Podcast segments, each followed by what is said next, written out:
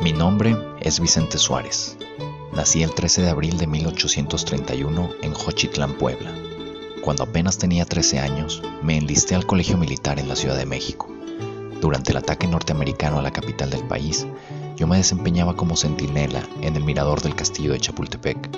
Junto a varios otros cadetes, defendimos nuestras posiciones con arrojo y valor, hasta que lamentablemente, el día 13 de septiembre de 1847, cuando tenía apenas 15 años, fui herido de bala y morí en defensa de nuestra patria.